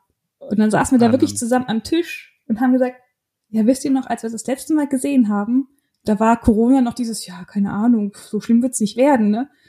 Mhm. Und wer hätte damit gerechnet, dass dann, gut, wir hatten nie diesen krassen Lockdown und so weiter, aber dass es eben doch so gravierend wird. Und auf der Arbeit haben wir es, glaube ich, so richtig gemerkt, Ende März, tatsächlich mit der GDC, weil die sich auch sehr schwer getan hat, sie abzusagen. Mhm. Ähm, wir saßen da alle noch eine Woche vorher, hatten unsere Tickets, unsere Flugtickets. Äh, ich weiß von äh, EntwicklerInnen und Publishern, dass die tatsächlich ihre Mitarbeiter schon in San Francisco hatten und dann gedacht haben, okay, kacke, wie kriegen wir die jetzt schnell zurück, bevor tatsächlich Amerika dicht macht? Weil das war dann damals noch die größte Angst, dass alle gedacht haben, ja, die Messe kann man machen, kein Problem, Konferenz, Menschen wird auch in Ordnung sein, so viele auf einmal, aber die meisten hatten tatsächlich Angst, dass Amerika dicht macht und du nachher nicht mehr rauskommst. Mhm. Ähm, Ja, aber als das dann abgesagt wurde und dann war es tatsächlich, glaube ich, ein ziemlich großer Dominoeffekt, dass alle anderen Messen und Events auch abgesagt haben, beziehungsweise gesagt haben, sie gehen jetzt online oder verschieben es nochmal. Ich bin jetzt auch gespannt. Sehr viel wurde jetzt auf September, Oktober verschoben. Und die tun sich jetzt immer noch schwer zu sagen, ob es stattfinden soll oder nicht. Äh, ja. Ich finde, sie sollten es einfach absagen. Ich meine, safe is safe. Äh, natürlich muss man auch einfach sagen, die Veranstaltungsbranche leidet extrem. Und ich verstehe das, dass sie das irgendwie durchbringen und durchkämpfen wollen, dass sie doch irgendwie ihre Einnahmen haben, um weiter bestehen zu können. Aber ja, wir haben einfach das Glück, dadurch, dass wir mit äh, teils Steuermitteln finanziert sind, dass wir mhm. keine Angst hatten um unsere äh, Position, unsere Stellen und unsere Gehälter. Wir waren dann tatsächlich, ja, ich würde mal sagen, dann Mitte, Ende April, okay, jetzt müssen wir den Switch machen. Was machen wir stattdessen? Was können wir sinnvoll machen, um die Branchen zu unterstützen, dass äh, die Branchen bestehen bleiben und nicht wegbrechen? Ähm, mit der Games-Branche ist es ja Gott sei Dank recht einfach, würde ich behaupten. Wir kriegen es ja durch die Film- und Medienstiftung mit, dass die Filmbranche da ganz anders drunter leidet und mhm. erhebliche, ja, Folgeschäden, würde ich mal sagen, gibt. Aber ja, ähm, da sind wir auch immer aufs Feedback angewiesen, was eben jetzt im Moment gerade hilft. Ähm, wir wussten, Events war immer unser Ding. Das fällt jetzt weg. Was können wir jetzt machen, ohne an der Branche vorbeizudenken? Ja wenn ich mich so ein bisschen so in die Branche hineinhorche mit Menschen, die so in meiner Bubble sind, mit denen ich mich ausgetauscht habe in den letzten Wochen, vor allem mit Hinblick auf die Gamescom, habe ich immer wieder auch gehört, Mensch, für die Veranstaltungsbranche ist das jetzt eigentlich ein, so ein, also eine, Katastrophe in mehrfacher Hinsicht, weil die Ersatzprogramme, die geschaffen wurden, vor allem die digitalen, eben die, die Livestreaming-Formate und all das, die haben in, in, in gewisser Weise ja gezeigt, vieles jetzt speziell zum Beispiel bei der Gamescom, aber auch bei anderen Veranstaltungen, da braucht man eigentlich gar nicht mehr diese physischen, also diese, diesen, diesen Ort, wo man sich wirklich trifft. Das Einzige, was diese Online-Formate halt nicht, nicht leisten können, ist so dieses Networking, so dieses typische, man läuft durch einen Raum, man sieht jemanden, man kommt ins Gespräch, man knüpft neue Kontakte. Aber davon abgesehen habe ich immer wieder gehört, oh, eigentlich zeigt gerade dieses Jahr für viele Messen, ist es eigentlich gar nicht so doof zu sagen, äh, man bleibt einfach komplett online, auch wenn es wieder die Möglichkeit gäbe, wieder vor Ort was zu machen. Kannst du mal mit deiner Perspektive sagen, wie du das siehst? Also gibt es da Dinge, die dann Menschen einfach übersehen, wenn sie sich solche Gedanken machen, was zum Beispiel das für die Entwickler bedeuten könnte, für die ganzen Teams? Oder äh, ja, wie, wie ist da deine Perspektive auf diese Denke? Ganz andere Richtung tatsächlich. Ich finde, also ja, es geht und es ist eine gute Alternative. Jetzt besser kann man es nicht machen, beziehungsweise ist auch einfach nicht möglich. Aber ich krieg's mit aus der Business-Sicht, dass zum einen, ich sag mal, Konferenzprogramm, ja, die streamen das jetzt irgendwie, ich kann mir das online angucken, entweder live oder als Video on Demand, aber ich nehme mir plötzlich nicht mehr Zeit für eine Konferenz, sondern ich sitze zu Hause und sage, ah, ich mache das mal irgendwie nebenbei und mach's dann doch nicht, weil ich dann doch mhm. in meine Arbeit stecke und mir nicht die Zeit nehme, eben dieses Konferenzprogramm wahrzunehmen, wofür ich sonst extra angefahren wäre.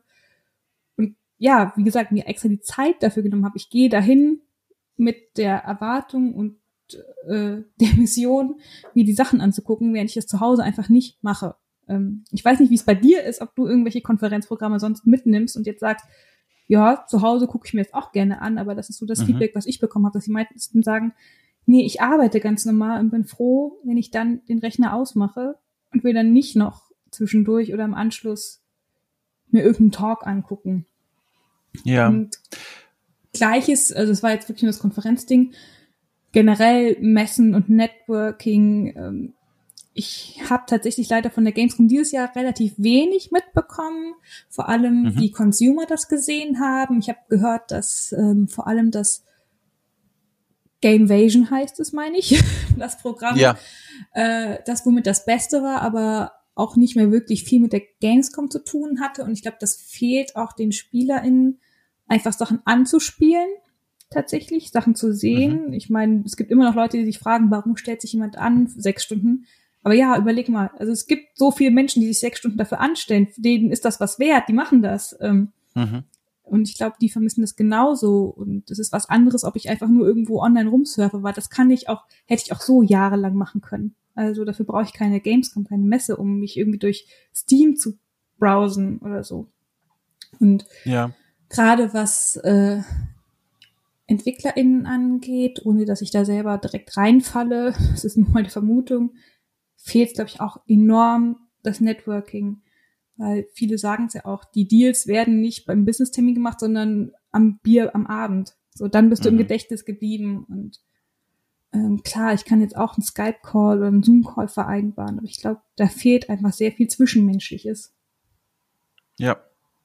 Ja, also ich bin da auch, also ich finde das auch schwierig. Also du, du hast ja viele Dinge genannt, wo ich mir auch in beide Richtungen denke, ja, das stimmt, da sehe ich sehr, sehr ähnlich. Also wenn ich an dieses Jahr zurückdenke, denke ich äh, zum einen an die Indie Arena Booth, die mhm. finde ich das Beste aus dieser ganzen Situation in meinen Augen gemacht hat. Also eine virtuelle Messe zu bauen, die man auch wirklich mit einem Avatar begehen kann. Man kann dann die Stände der Entwickler besuchen, was für die, für die Entwickler natürlich den Vorteil hatte, die konnten mit viel einfachen Mitteln eine kleine Repräsentation aufbauen. Die mussten keinen riesigen Stand in der echten Welt bauen, sondern sie konnten da was selber Kleines bauen und Menschen auch begrüßen. Die konnten mhm. ja auch mhm. mit ihren eigenen Avataren vor Ort sein und mit Menschen in so ein kleines, in so einen kleinen Chat reingehen. Und für die Benutzer und für die Besucherinnen und Besucher war es natürlich auf der anderen Seite cool und praktisch, weil man kann viel bequemer, viel mehr Spiele auf einmal sehen. Die Barrierefreiheit quasi ist, ist, ist um einiges größer, weil man einfach nur herumklicken muss und sich die Dinge angucken kann. Mit einem Klick kann man sich die Demos dann auf Steam oder wo weiß ich ähm, runterladen und sich alles anschauen.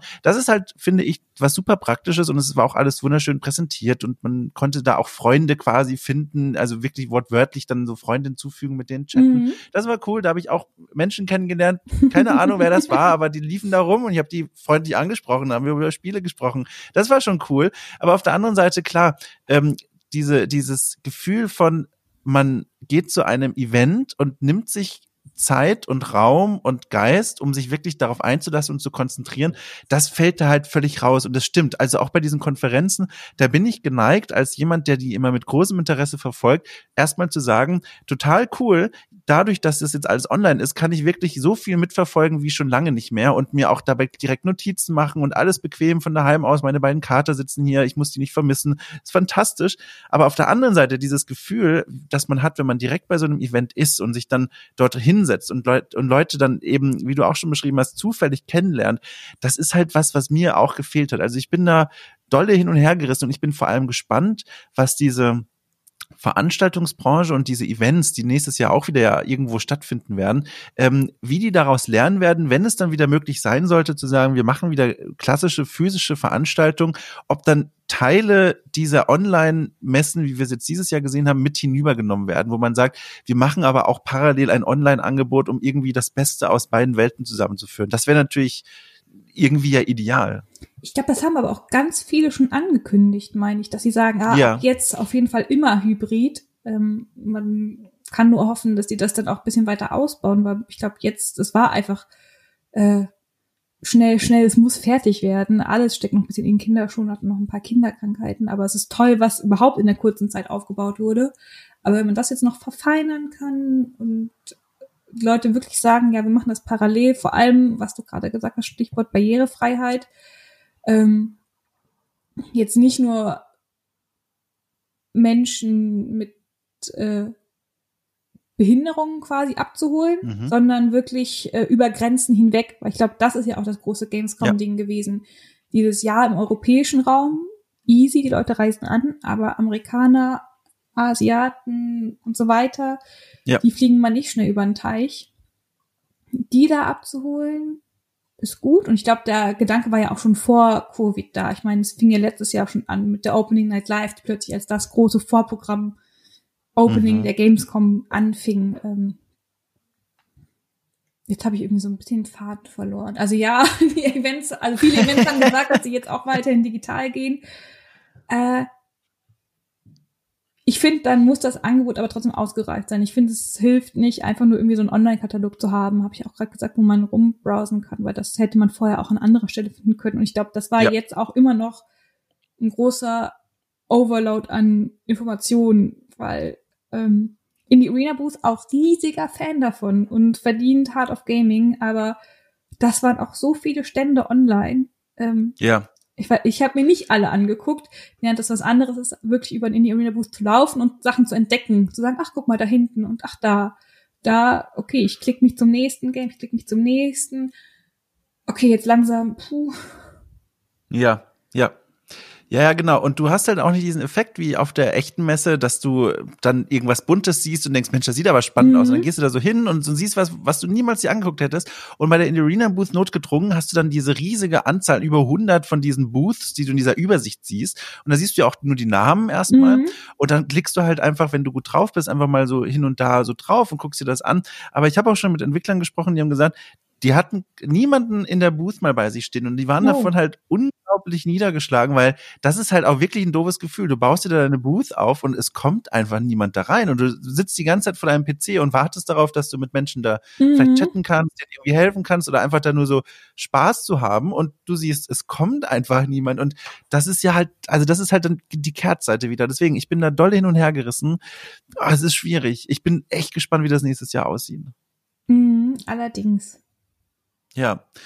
Ähm, ich ich habe hier gerade diesen großen Zettel vor mir, auf dem ich mir alle Fragen für dich notiert habe. Und ich bin tatsächlich von oben bis unten einmal durchgerutscht. Äh, und ich muss sagen, äh, rückblickend auf die letzte Stunde, das war, finde ich, eine sehr interessante eine Stunde, äh, die, die mich wirklich gefreut hat, dass wir die mal uns nehmen konnten. Also vor allem, vor allem ich. also du, nein, also Freut mich auch, dass du dir die also Zeit genommen hast. Viel. ich moderiere jetzt auch ab. Mann, also gnadenlos, ne? Eine Schwäche mal, sofort drauf. Also, was ich sagen wollte, war, war toll.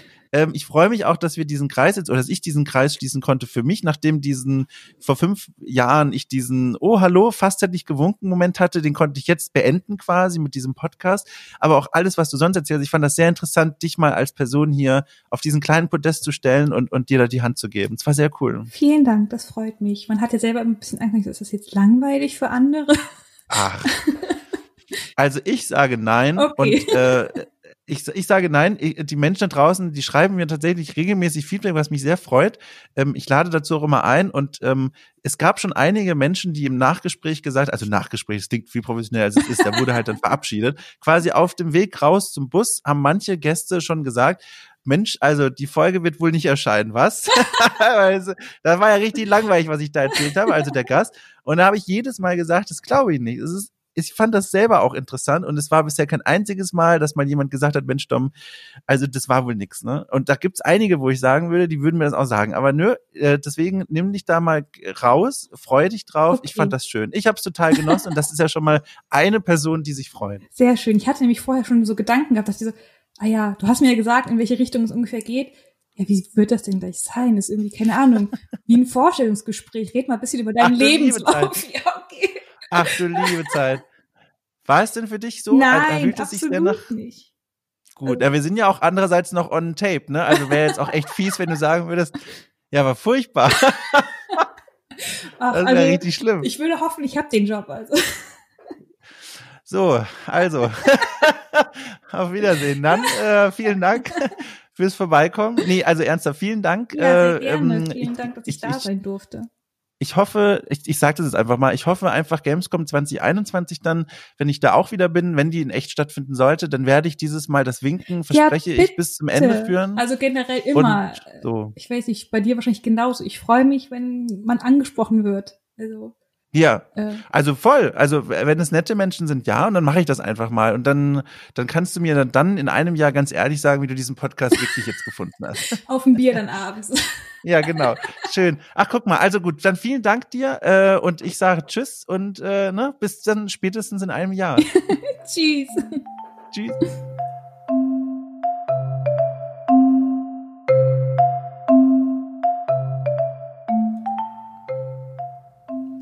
So, also viereinhalb Liter Ingwertee sind weg. Äh, man kann es hören, das hat immer eine sehr belebende Wirkung auf mich. Jedenfalls egal, darum soll es nicht gehen. Äh, ich hoffe, euch hat das Gespräch mit Sophia gefallen. Ich fand es mal wieder ganz großartig. Und wenn dem so ist, dann könnt ihr gerne sagen, Mensch, den Dom. Und, und überhaupt dieses ganze Magazin, das ist ganz großartig. Das werde ich nicht nur meinen Freundinnen und Freunden empfehlen, sondern ich werde es vielleicht auch bei Steady unterstützen. Wenn nicht, auch nicht schlimm. Aber vielleicht werde ich zu iTunes oder wie dieser Laden da heißt, vorbeiwackeln und einfach mal meine fünf Sterne reinwerfen, weil auch das hilft diesem Podcast, entdeckt und gesehen zu werden. Oder oder ihr könnt euch auch einfach nur zurücklehnen, ganz weit grinsen und denken, Mensch, das war eine tolle Folge. Schön, dass es noch ein paar andere gibt, die ich jetzt noch nachhören kann. Also, wenn es noch welche gibt. Es kann ja auch sein, dass ihr schon alle gehört habt, dann ist das jetzt ein bisschen Blödsinn. Äh, so, Also, mein Bus kommt. Ich muss los.